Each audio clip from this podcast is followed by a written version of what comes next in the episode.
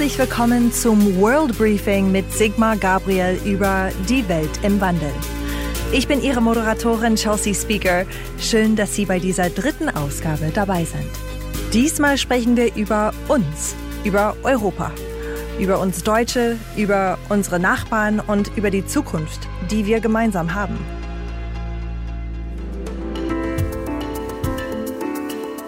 Zwei große Herausforderungen liegen vor uns. Wir müssen einerseits die innereuropäischen Konflikte überwinden und unsere geopolitische Rolle neu gestalten. Sigmar Gabriel sagt, dass wir in Europa offenbar noch immer nicht verstanden haben, wie sehr die Welt sich gerade ändert. Europa und die USA bilden nicht mehr das Zentrum. Die Machtachsen haben sich längst verschoben, aber Europa hat sich bis heute kaum bewegt. Das Europa der Zukunft muss sich aber bewegen. Es muss sich neu in der Welt finden und darf dennoch nicht seine Ideale aus den Augen verlieren. Wir brauchen Verantwortungsbewusstsein und Solidarität, aber es braucht auch Mut, klare Haltung und ein zuverlässiges Deutschland. Hallo Sigmar Gabriel. Hallo, grüß Sie. In Ihrem Buch Zeitenwende in der Weltpolitik haben Sie geschrieben, dass die Europäische Union für Sie ein Wunder sei. Warum ein Wunder? Weil die Europäische Union ein Beispiel dafür ist, zu was Menschen in der Lage sind, wenn sie es wirklich wollen. Die Geschichte der EU, kann man ja sagen, ist der Weg von Auschwitz nach Brüssel in weniger als einer Generation. Man hat weniger als ein Menschenleben gebraucht, um von Völkermord und Krieg und Rassenhass zu einer Partnerschaft von inzwischen ja weit mehr als 20 Staaten und Nationen zu kommen. Ich finde, das ist ein unglaublich starkes Beispiel dafür, was Menschen schaffen können, wenn sie es wirklich wollen. Hm. Aber nach den zwei Weltkriegen und 60 Millionen Toten eher ein notwendiges Wunder, oder? Ich glaube nicht, dass das populär war in den Staaten, in den Nachbarstaaten Deutschlands, in den Benelux-Staaten, in Frankreich oder Italien, als da Staatsmänner waren es damals, Frauen waren noch nicht dabei, zusammenkamen und gesagt haben, mit den Deutschen werden wir jetzt gemeinsam die europäische Gemeinschaft bilden. Ich kann mir nicht vorstellen, dass die, die Menschen, die die Deutschen gerade als brandschatzend und mordend in ihrer Heimat erlebt haben, dass die alle gejubelt haben. Es war, glaube ich, ein Akt ganz mutiger politischer Führung, wo Franzosen und Italiener und Vertreter der Benelux-Länder gesagt haben, wenn wir jetzt den gleichen Fehler nochmal machen wie 1918, dann steht uns der dritte Weltkrieg bevor.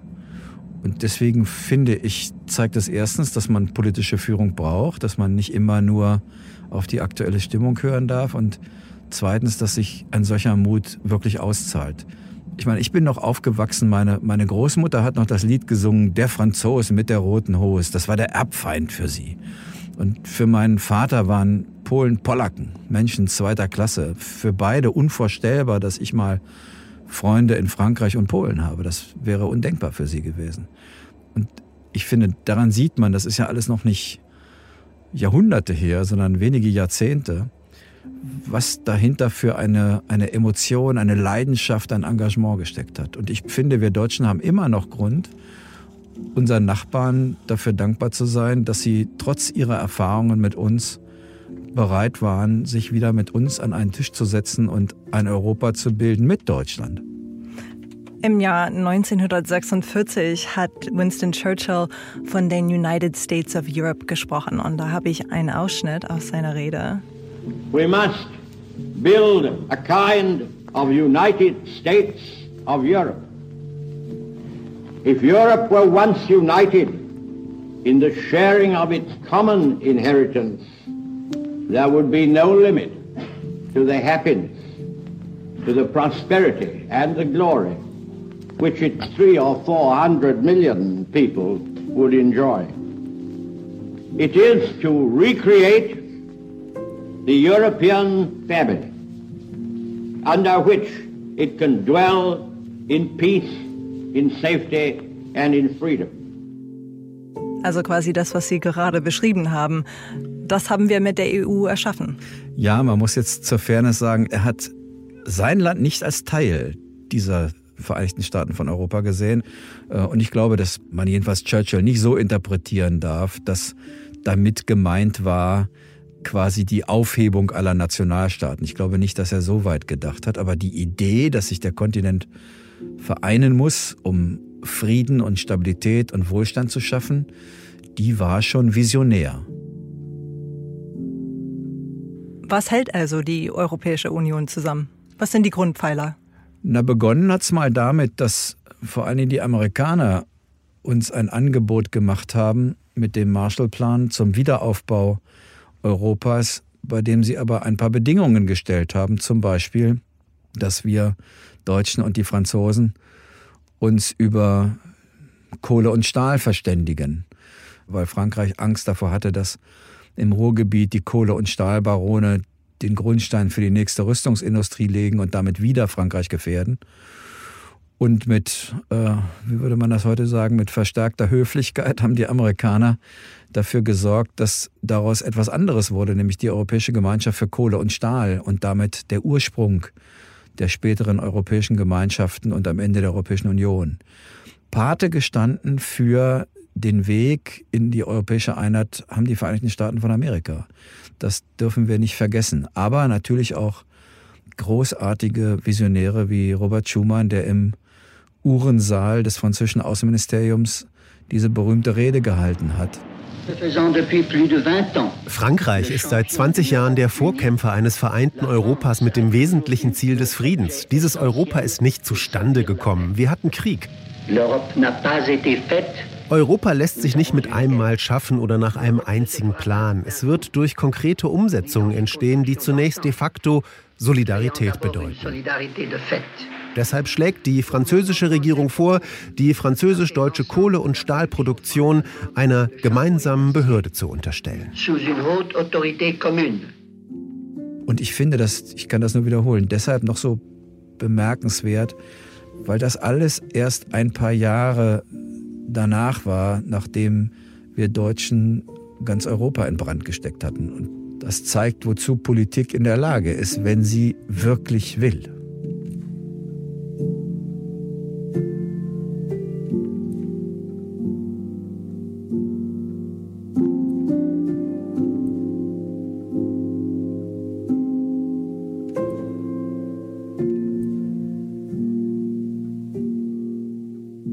Der österreichische Schriftsteller und Literaturnobelpreisträger Peter Handke ist nach den europäischen Werten befragt worden. Und er sagt, dass die Werte immer wieder als Waffe benutzt werden. Europäischen Werte, das ist ein Schmäh. Ne? Gibt auch in den Krieg und Frieden, weil ich das gerade wieder lese von Tolstoi. Napoleon zitiert, ich wollte ja nur Europa zum Bewusstsein bringen, was für ein herrliches Gebiet Europa ist und dass alle Völker in Frieden leben und hat damit Millionen Menschen umgebracht. Was für Werte? Arschlöcher. Jeder kann damit leben, was auch immer europäisch ist. Soll damit leben und soll sein Leben damit bestreiten oder damit bemalen. Aber er soll aufhören, aus den europäischen Werten eine Axt gegen andere zu machen. Leute, die so reden, sind das neue Gesindel. Sich der Gefühle der anderen zu bemächtigen und damit Politik zu betreiben, das ist eines der übelsten Übel der Menschheit. Hat er recht? Nein, hat er nicht. Ich finde, da redet jemand, der aus der sicheren Existenz gesicherter Freiheit, gesicherter Menschenrechte zurückgelehnt in der Mitte Europas sitzt und das, was ihm Sicherheit verschafft, zynisch beurteilen kann.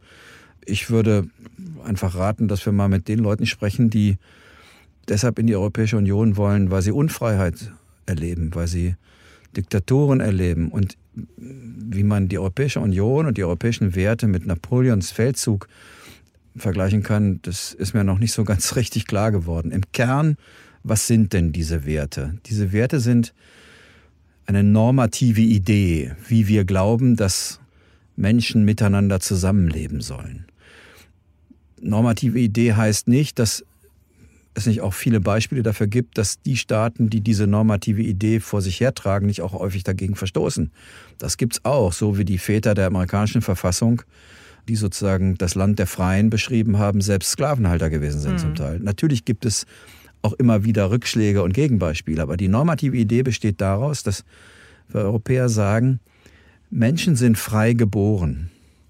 Ihre Freiheitsrechte haben sie nicht dadurch, dass der Staat ihnen die verleiht oder entzieht, sondern die haben sie, weil sie Menschen sind. Und deswegen glauben wir, dass das universell ist, dass das nicht nur einem europäischen Menschen zusteht, sondern dass jeder Mensch auf der Welt, egal wo er lebt, das Recht auf ein freies Leben hat, auf freie Meinungsäußerung und dass Demokratie und Rechtsstaatlichkeit diese individuellen Rechte von Menschen, Grundrechte von Menschen am besten sichern können. Ich wüsste nicht, warum man diese universelle Idee von Menschenrechten und Demokratie gleichsetzen kann mit den Kriegen von Napoleon. Ich meine, würde mir Handke gegenübersetzen, würde ich sagen, naja, so redet man daher, wenn es einem gut geht und man nicht weiß, wie es im Gegenteil aussieht. Die Werte halten uns also zusammen. Was sind die Grundpfeiler Europas für die Zukunft und wo müssen wir neue bauen?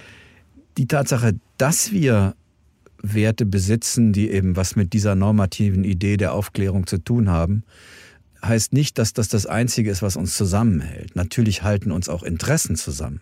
Und zwar auch ganz harte materielle Interessen.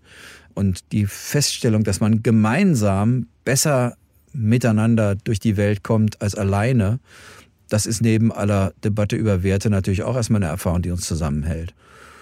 Und drittens die Fähigkeit, jedenfalls Menschen Freiheitsspielräume zu eröffnen, bei denen wir als Staaten, Gemeinschaft und als Nationalstaaten Bedingungen schaffen wollen, dass ein Leben gelingen kann.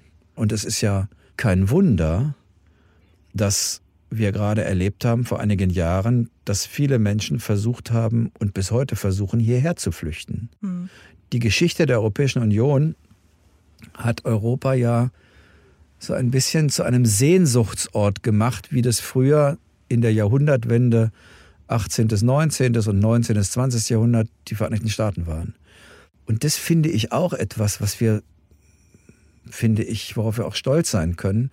Ja, Zuwanderung und Flüchtlingsdruck bringt uns auch Probleme, aber das ist doch auch was Fantastisches, dass Menschen, die noch vor einer Generation Angst hatten vor Deutschland und Europa, heute Europa und Deutschland als Sehnsuchtsorte empfinden. Nochmal, ich weiß, welche Probleme das mit sich bringt, aber das zeigt doch, wie sehr sich Europa in der Geschichte seiner Gründung verändert hat und wie attraktiv wir geworden sind. Dabei spielt Solidarität unter den Staaten auch eine große Rolle. Ne?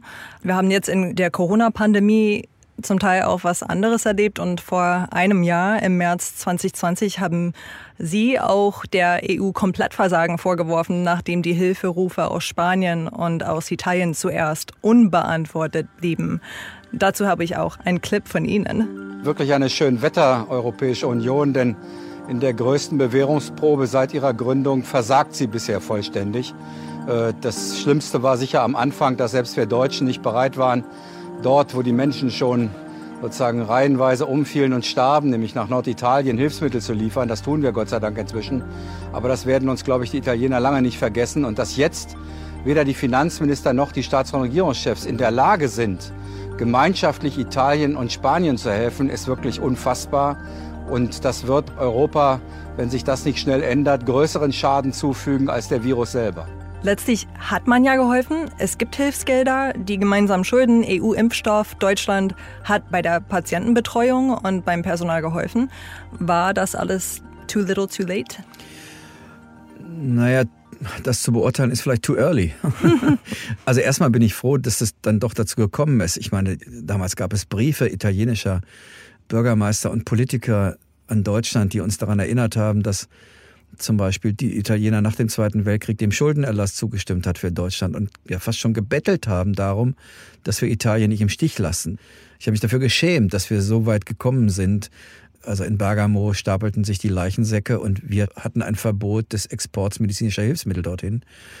Wenn das nicht schnell gefallen wäre, es ist dann Gott sei Dank schnell gefallen, das hätten uns die Italiener 100 Jahre nicht vergessen. Mhm.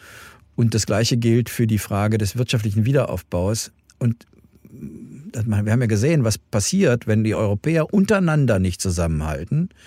dann beginnen einzelne Mitgliedstaaten in ihrer Not, sich andere Partner zu suchen. Bei den Impfungen war es jetzt so, dass und bei den Hilfsmitteln auf einmal China der Helfer war. Hm. Ich kann nur sagen, ich bin froh, dass gerade die deutsche Bundesregierung viel dafür getan hat, diesen Hilfsfonds durchzusetzen. Denn die meiste Angst, die ich für die Zeit nach der Pandemie habe, ist, dass wir nicht etwa das berühmte V erleben werden. Also die Volkswirtschaft sagen ja immer, also es geht dann runter und dann geht es schnell wieder rauf, sondern dass wir, wenn man einen Buchstaben dafür benutzen will, für die, als Symbol für die Entwicklung, ein K erleben werden. Das heißt, denen, die schon stark waren, die kommen auch wieder stärker raus, dazu zählt Deutschland. Und die, die schwach in die Pandemie reingegangen sind, kommen schwächer raus, als sie es vorher waren. Also nochmal ein Europa der verschiedenen Geschwindigkeiten, Neuauflage sozusagen. Ja, und das natürlich die Europäische Union wieder unter massive Spannung setzt, alleine schon in der Währungsunion, weil immer wieder die Frage kommen wird, wer hilft jetzt eigentlich? Und in Deutschland gibt es ganz schnell den Reflex, der lautet, also wir können doch nicht immer für die da im Süden mit unseren Steuergeldern haften. Das ist ja sozusagen etwas, was inzwischen fast schon zum Topos geworden ist, die sogenannte Transferunion. Ich wundere mich immer darüber, weil ja in Wahrheit der Wohlstand in Deutschland ganz wesentlich davon abhängt, dass es unseren Nachbarn so gut geht, dass sie sich unsere Produkte leisten können. Das heißt, jeder investierte Euro in die Entwicklung Europas ist immer gleich Selbsthilfe auch. Und meine große Sorge ist, dass diese Spannungen die schon vor der Pandemie existiert haben, wegen des Auseinanderdriftens von Süd und Nord, auch ein bisschen von Ost und West, dass äh, die Pandemie sowas wie ein Brandbeschleuniger ist, der, der, der, der diese Entwicklung noch weiter auseinandertreibt. Und es wird eine große Aufgabe werden für die deutsche und die französische Politik vor allen Dingen, ähm, jetzt nach der Pandemie ein bisschen lax zu sagen, den Laden zusammenzuhalten. Hm. Seit den 80er Jahren gibt es aber diese Diskussion rund um das Thema Europa der verschiedenen Geschwindigkeiten. Und äh, Mitte der 90er gab es einen konkreten Vorschlag von Wolfgang Schäuble. 2015 haben Sie dann mit einem Appell für ein Europa der unterschiedlichen Geschwindigkeiten Diskussionen ausgelöst. Kritiker meinten, solche Vorschläge würden Europa spalten. Warum sind Sie der Meinung, dass das nicht der Fall ist? Also ein Europa der unterschiedlichen Geschwindigkeiten bedeutet ja, alle haben das gleiche Ziel, aber sie bewegen sich unterschiedlich schnell auf dieses Ziel zu. Zurzeit gibt es die Gefahr, dass das Ziel nicht klar ist und dass wir eher ein Europa der unterschiedlichen Richtungen bekommen als der unterschiedlichen Geschwindigkeiten. Und es wird viel davon abhängen, ob die Staaten, die Mitgliedstaaten der Europäischen Union, sich auf ein gemeinsames Ziel für die Entwicklung der Europäischen Union verständigen können. Also erstens auf die Frage, wie kommen wir zurück zu einer wirtschaftlich besseren Entwicklung gerade in den schwächeren Ländern. Dazu zählt zum Beispiel auch, wie machen wir die Währung so sicher, dass sie nicht zum Spekulationsobjekt internationaler Finanzmärkte werden kann. Und man kann sich ja fragen, warum ist eigentlich die Verschuldung des Dollars so viel höher als die des Euros und trotzdem traut die Welt dem Dollar mehr als dem Euro. Das liegt einfach daran, dass die Anleger im Dollar das feste Vertrauen haben, dass die USA nie pleite gehen werden und dass sie immer ihren Zins- und Schuldendienst tragen werden. Wir lassen in Europa am Euro Fragezeichen zu. Wenn wir über ein souveränes Europa reden, heißt das an erster Stelle nicht eine europäische Armee, sondern dann heißt das an erster Stelle ökonomische Souveränität. Und das bedeutet, man muss den Euro zu einer internationalen Reservewährung entwickeln. Das heißt aber, man muss ihn gemeinschaftlich verbürgen. Das finden wir Deutschen des Teufels. Hm. Wo steht der Euro heute aus Ihrer Sicht? Ich glaube, dass der Euro eine große Erfolgsgeschichte ist, was nicht bedeutet, dass wir zum Beispiel damals in Griechenland nicht ein Riesenproblem hatten. Und zwar deshalb, weil die Voraussetzungen, Mitglied der Währungsunion zu werden, in Griechenland nicht bestanden haben, als sie Mitglied der Währungsunion wurden. Es hat ein Problem, und dafür gibt es bislang auch noch keine Lösung, da man in wirtschaftlichen Schwierigkeiten die eigene Währung nicht mehr abwerten kann, sind Länder, die sozusagen mit der Wirtschaftskraft Nordeuropas nicht mithalten können, immer zur sogenannten inneren Abwertung gezwungen. Innere Abwertung heißt, sie müssen Löhne kürzen, Sozialabgaben kürzen, um sparen zu können, um die Defizite nicht zu erhöhen. Die einzige Alternative dafür ist, sich in der Tat über die Frage zu verständigen, wie Gemeinschaftshaftung und auch Transfers stattfinden können. In Amerika fragt auch kein Mensch, wie denn die Verschuldung Arizonas ist äh, oder eines einzelnen Mitgliedstaates. Trotzdem ist der Dollar super stabil und die Leitwährung in der Welt. Das Problem, das wir dabei noch nicht gelöst haben, ist, wie halten wir Risiko und Haftung zusammen? Also, es kann nicht sein, dass der eine sich ständig verschuldet und jemand anderes muss dafür immer das Risiko tragen. Es darf bloß nicht so sein, dass wir gar nichts tun, dass wir es einfach so weiterlaufen lassen. Dann wird der Euro eher schwächer als stärker. Und da komme ich auf den US-Ökonom Noyo Rubini, der hält die Corona-Krise jetzt für eine existenzielle Bedrohung für die Eurozone. Und er sagt, dass die Gefahr von Italien ausgehe, ein Land, das mit einer Staatsverschuldung von 170 Prozent des Bruttoinlandsprodukts praktisch insolvent sei. Wie zuversichtlich sind Sie, dass wir einen Weg finden, um die Zukunft des Euros abzusichern? Ich glaube erstmal, dass die Gefahr jedenfalls man nicht einfach so vom, vom Tisch wischen kann. Eine der wenigen Möglichkeiten, die wir haben, ist das, was wir gerade erleben, nämlich dass es diesen European Recovery Fund gibt. Das Problem daran ist, wer stellt eigentlich sicher, dass dieses Geld so investiert wird, dass daraus die Wettbewerbsfähigkeit, die Infrastruktur, die Bildung, die Forschung, die Klimaneutralität profitiert und nicht einfach konsumiert wird. Also, dass die Mittel, die die Europäische Union einsetzt, dass die wirklich eingesetzt werden, um die strukturellen Schwächen der Wirtschaft auszugleichen. Und wer verhindert, dass das Geld einfach wieder konsumiert wird, indem Politikerinnen und Politiker kurz vor Wahlen irgendwelche Versprechungen machen, das Geld dann weg ist, ohne dass sich die Lage des Landes wirklich geändert hat. Das finde ich ist die eigentliche Frage und die ist noch nicht beantwortet. Und wenn das dann nicht klappt, im Falle Italiens zum Beispiel hat Noia Rubini gesagt, Italien ist zu groß, um pleite zu gehen und zu groß, um gerettet zu werden. Sollen wir die Diskussion, die damals mitunter auch von Wolfgang Schäuble geführt wurden, weiterführen? Sollen wir Ländern, die mit unseren Fiskalregeln nicht zurechtkommen, ein Leben außerhalb der EU geben? Schäuble hat das ausschließlich für Griechenland angeboten. Er hätte gewusst, dass das für Italien der Untergang des Euros wäre. Und wir haben uns übrigens gegen Schäubles Vorschlag entschieden, weil wir damals schon gewusst haben, wenn wir das mit einem Land anfangen, wetten die Finanzmärkte gegen Spanien, gegen Portugal, gegen Italien. Die Zinsen werden in die Hohe getrieben und die werden dann testen wollen, ob wir die eigentlich halten. Und deswegen war das einzig Richtige damals, dass Draghi, der ja damals Präsident der EZB war, jetzt ist er italienischer Ministerpräsident, diesen Satz Whatever it takes gesagt hat und übrigens danach gar nichts tun musste, weil alleine die Ankündigung, er würde den Euro verteidigen, mit allem, was ihm zur Verfügung steht, dazu geführt hat, dass diese Wetten nicht stattgefunden haben. There's another message that I want to tell you today is that within our mandate, the ECB is ready to do whatever it takes to preserve the euro. And believe me, it will be enough. Es gibt natürlich etwas, was man dann auch sagen muss. Am Ende des Tages kann so ein Projekt nur erfolgreich sein, wenn alle daran mitarbeiten. Wenn auf Dauer das nicht der Fall ist, dann ist auch die Gefahr immer da, dass Europa scheitert. Also es ist nicht so, wie man vielleicht vor ein paar Jahren gesagt hätte, dass Europa nicht scheitern kann. Europa kann auch scheitern. Ein berühmter deutscher Verfassungsrechtler hat mal, Wolfgang Böckenförder hat mal gesagt, die Demokratie braucht Voraussetzungen, die sie selbst nicht schaffen kann. Das ist letztlich der Wille der Menschen zur Demokratie. Das kann man auch übertragen auf die Europäische Union. Die Europäische Union hat Voraussetzungen, die sie selber nicht erzwingen kann. Und das ist der Wille der Mitgliedstaaten und ihrer Bürgerinnen und Bürger, diese Europäische Union zusammenzuhalten. Aber der ist doch vorhanden, oder? Naja, wir haben schon Phasen erlebt, in denen wir populistische Bewegungen in Italien hatten, die in Frankreich hatten, die raus wollten. Bei uns haben wir Gott sei Dank nur eine Randerscheinung der Politik, die auf so eine Idee kommt. Das ist die AfD. Die Linkspartei war auch mal auf so einem Weg unter Frau Wagenknecht, aber die weit, weit überwiegende Mehrheit hat solche Ideen nicht. In anderen Ländern war das durchaus anders. Und natürlich immer dann, wenn die wirtschaftliche Not so groß war und die soziale Not so groß war, dass dort der Eindruck entstand, die anderen lassen uns im Stich.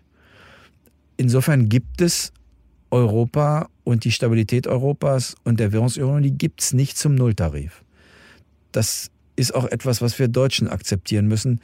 Wir sind übrigens die großen Gewinner, wirtschaftlich, finanziell. Wir haben sogar in der Krise verdient. Das Schlimme ist, dass deutsche Politiker über Generationen den Deutschen eingeredet haben, wir seien Nettozahler. Das stimmt für einen ganz kleinen Teil. Wir zahlen mehr Steueranteile nach Brüssel, als wir Fördergelder aus Brüssel zurückkriegen. Hm. Aber das ist ja nicht mal die Hälfte der Rechnung. Wenn man die Grundrechenarten beherrscht, dann kommt man schnell zu dem Ergebnis, dass wenn ich Exportweltmeister oder Exporteuropameister bin, dass die Wahrscheinlichkeit hoch ist, dass ich anderen Leuten mehr verkaufe, als ich bei denen kaufe. Also kriege ich mehr Geld von denen ins Land, als ich da Geld hinschicke. Das ist in Wahrheit natürlich das Erfolgsmodell Deutschlands. Und ein Teil dieses Gewinns müssen wir zurückgeben, wenn wir wollen, dass die Prosperität in Europa auch zu unseren Gunsten erhalten bleibt.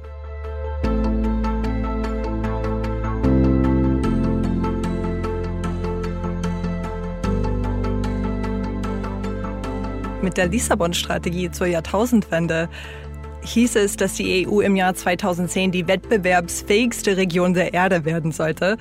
Das haben wir damals nicht erreicht. Und nicht nur die USA gräbt der EU den Rang ab, sondern auch China. Das Land investiert innerhalb Europas. China investiert auch massiv in Afrika. Warum überlassen wir das China?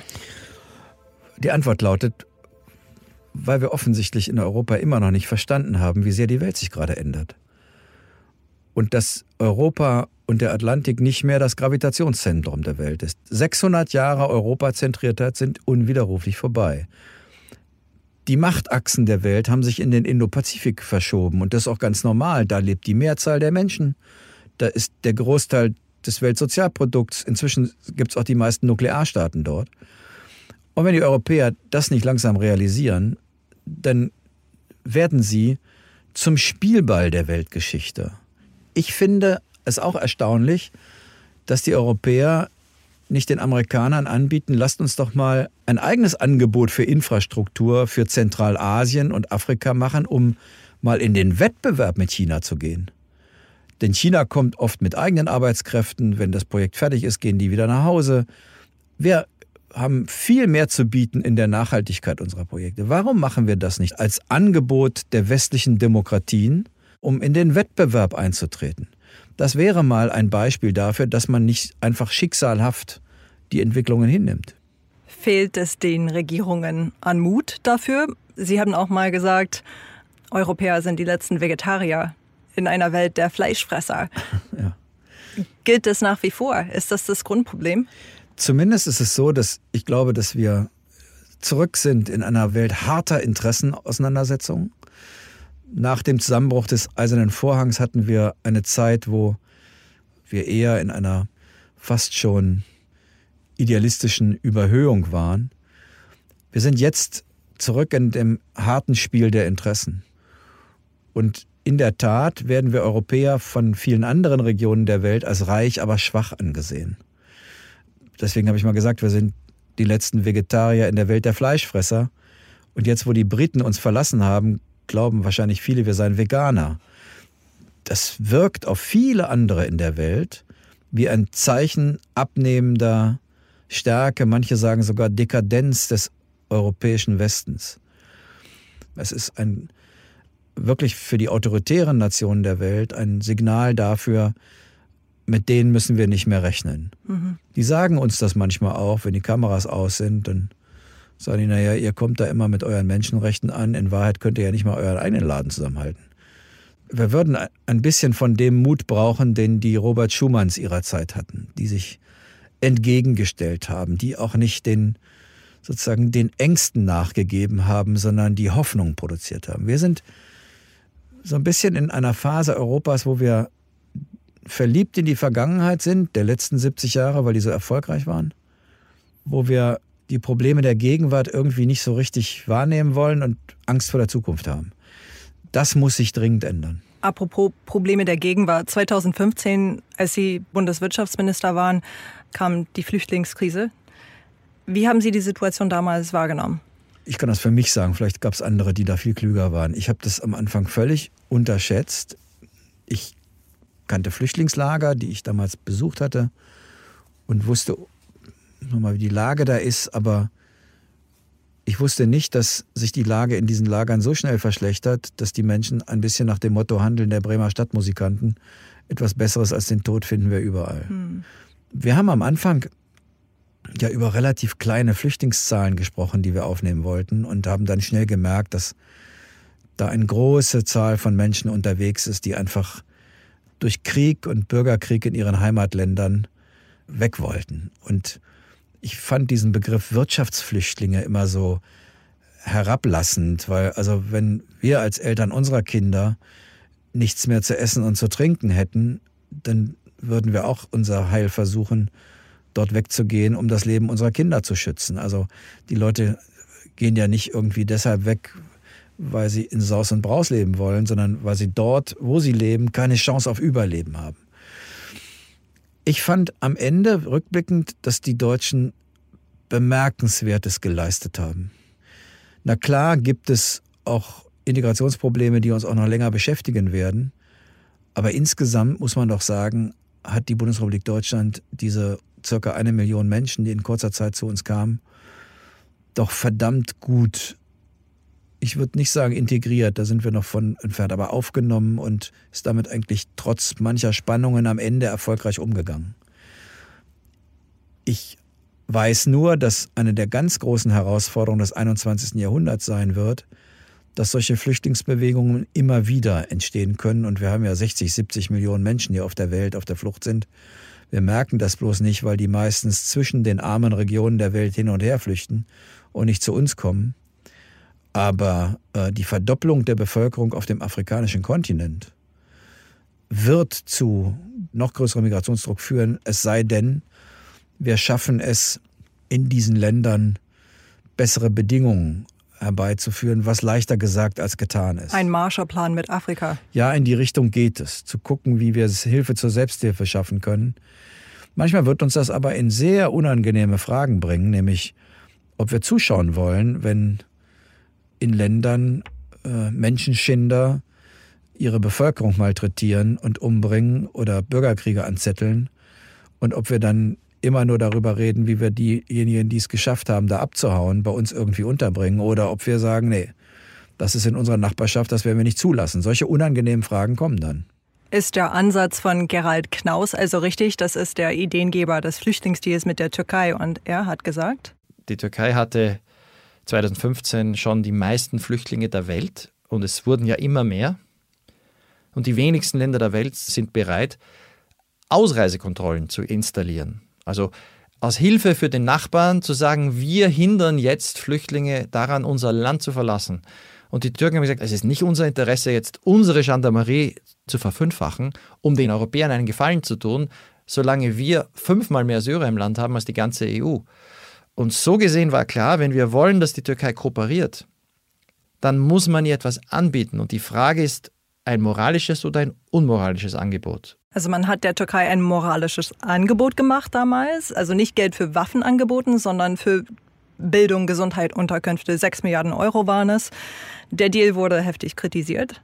Und Sie haben vor einem Jahr noch einmal in einem Handelsblattartikel bekräftigt, es gibt viele gute Gründe, die türkische Politik in Syrien zu kritisieren.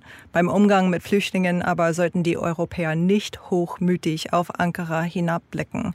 Wie genau haben Sie das gemeint? Na, erstens bin ich völlig einer Meinung mit dem, was wir eben gehört haben, dass man ja nicht den Türken sagen kann, passt mal auf, ihr habt dreieinhalb, vier Millionen Flüchtlinge bei euch, sorgt mal bitte dafür, dass die nicht zu uns kommen, ohne dass wir der Türkei helfen. Und ich fand schon den Begriff Deal irgendwie seltsam, äh, angesichts der Tatsache, dass wir bei einer Million schon nervös geworden sind. Überhaupt finde ich, dass man ein bisschen aufpassen muss, wie man mit der Türkei umgeht. Es gibt ja viele, die zum Beispiel sagen, jetzt schmeißt die endlich aus der NATO raus und so. Naja, die Folge ist, das Erste, was Herr Erdogan machen würde, ist, sich in den Besitz von Nuklearwaffen zu bringen. Nur die Mitgliedschaft in der NATO hindert ihn daran, das zu tun. Manchmal muss man, wenn man sich moralisch total sicher fühlt, weil man gerade meint, das Richtige gemacht zu haben, einen Schritt weiter denken und gucken, was ist eigentlich die Folge meines Handelns? Und ich zum Beispiel möchte nicht, dass meine Kinder in Europa aufwachsen und den nächsten unkalkulierbaren Atomstaat als Nachbarn haben. Also das finde ich gehört eben auch dazu. Und so ging es auch bei der, bei der Debatte mit der Türkei um die Frage, wie finanzieren wir dreieinhalb Millionen Flüchtlinge in der Türkei? Ähm, die, die hier gesagt haben, sowas dürft ihr nicht machen mit dem, die haben nicht im nächsten Satz gesagt, und übrigens natürlich sind wir bereit, die in Europa aufzunehmen. Nein, sie haben nur den ersten Teil, die Kritik geäußert. Die Konsequenz haben sie verschwiegen. Hm.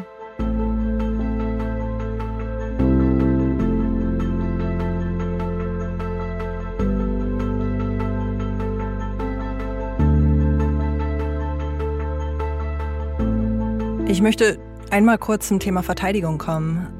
Schon bevor Barack Obama US-Präsident wurde, hat er das Thema der europäischen Verteidigungspolitik angesprochen. Europeans today are bearing new burdens and taking more responsibility in critical parts of the world. And the burdens of global citizenship continue to bind us together.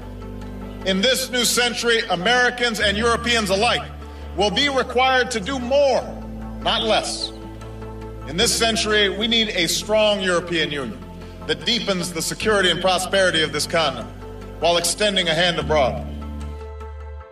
Dann hat Donald Trump noch eine unfaire Lastenteilung der NATO bemängelt und vor allem Deutschland wegen des vergleichsweise niedrigen Anteils an den Verteidigungsausgaben wirklich attackiert. Letztes Jahr hat Deutschland 1,57 Prozent des Bruttoinlandsprodukts für die Verteidigung ausgegeben. Ist eine weitere Erhöhung des Verteidigungsetats der richtige Weg? Die Wahrheit ist ja, dass über lange Zeit die Amerikaner ganz bewusst entschieden haben, dass sie zwei Drittel der Verteidigungslasten Europas übernehmen wollen weil sie einfach nach dem Zweiten Weltkrieg sicher sein wollten, dass Europa keinen Unfug mit diesen militärischen Mitteln anstellt. Nach dem Motto, besser wir kontrollieren das. Deswegen ist der Oberkommandierende des militärischen Teils der NATO immer ein amerikanischer General. Das war sozusagen im nationalen Interesse der USA, die Kontrolle über die militärischen Fähigkeiten zu haben. Das ist nun aber wirklich lange vorbei. Und nicht erst Obama, aber spätestens mit Obama ist klar geworden, dass man, dass man ja nicht von den Amerikanern erwarten kann, dass sie auf Dauer 70 Prozent unserer Verteidigungslasten tragen, obwohl wir gleich große Volkswirtschaften sind. Also das, unter Fairness würde ich auch was anderes verstehen. Insofern haben die Amerikaner recht. Ja, die Europäer müssen mehr Eigenverantwortung übernehmen, auch für militärische Sicherheit. Und zweitens, Amerika wird seinen Blick immer stärker in den Indo-Pazifik lenken. Der Pivot to Asia kam ja auch von Obama, weil dort die großen, übrigens auch die großen sicherheitspolitischen Herausforderungen liegen. Das können wir nicht. Wir diskutieren ja immer mal, ob wir da äh, eine Fregatte hinschicken. Das wird die Sicherheitslage dort nicht wesentlich verändern. Vielleicht ganz im Gegenteil. Ja, ich habe ja. auch, hab auch so ein bisschen an Kanonenbootpolitik gedacht.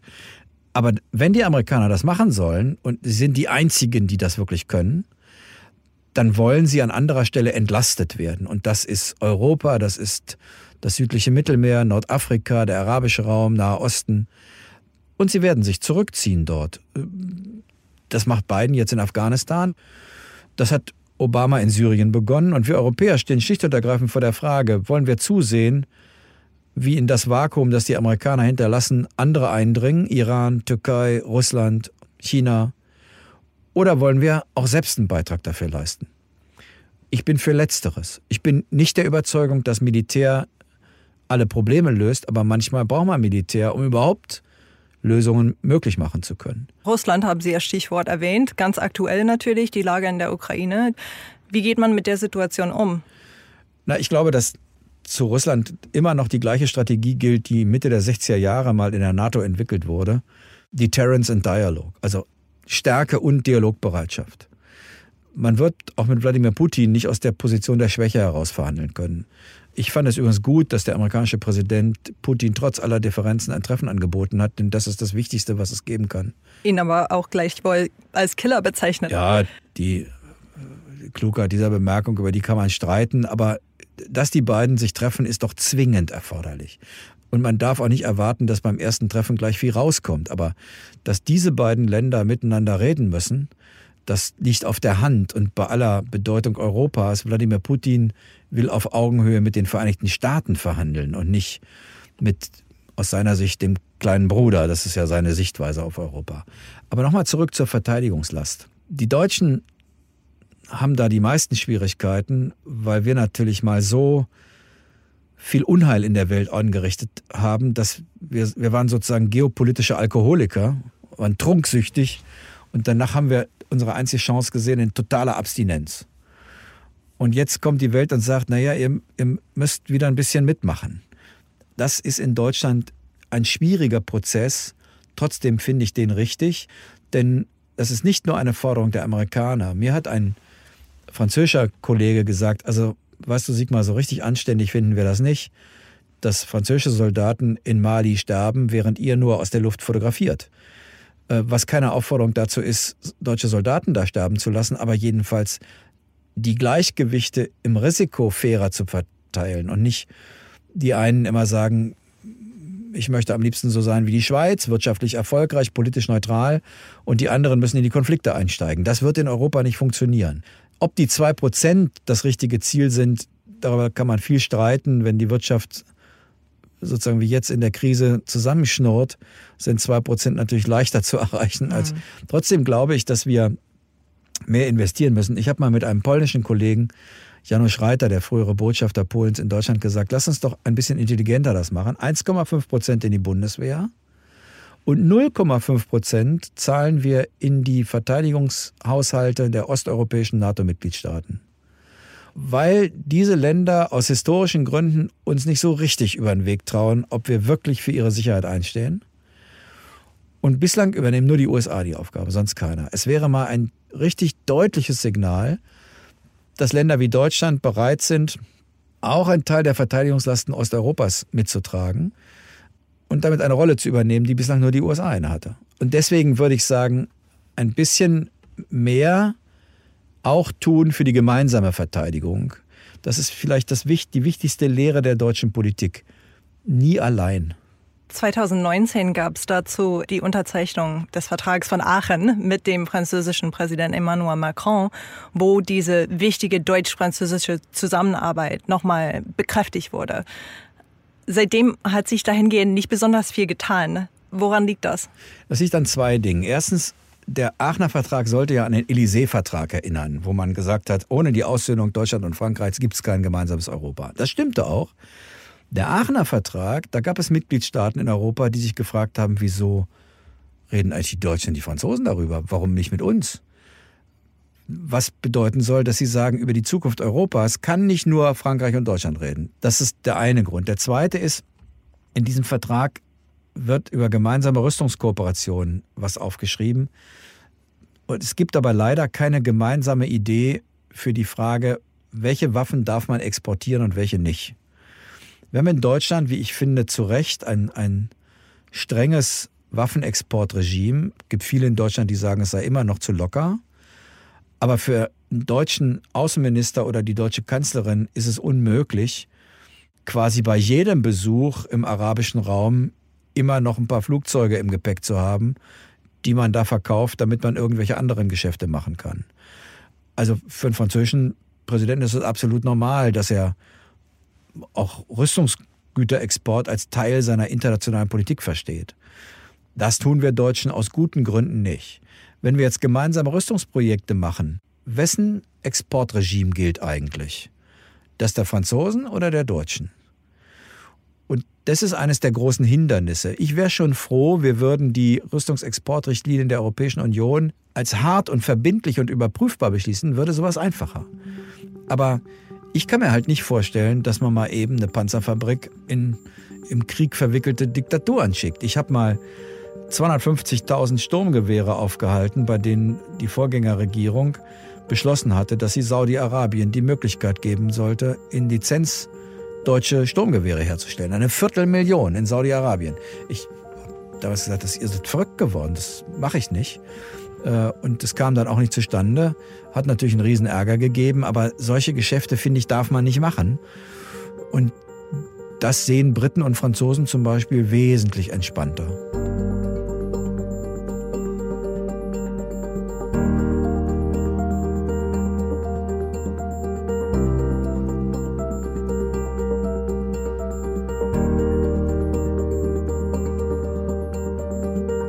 Was ist für Sie typisch europäisch? Typisch europäisch, finde ich, ist die Idee der Freiheit und der Möglichkeiten aus seinem Leben was zu machen. Das Koppeln von Freiheit und Verantwortung. Wir sind keine Region, in der nur die Freiheit gilt, wie zum Beispiel die Vereinigten Staaten, das ist der wichtigste Wert.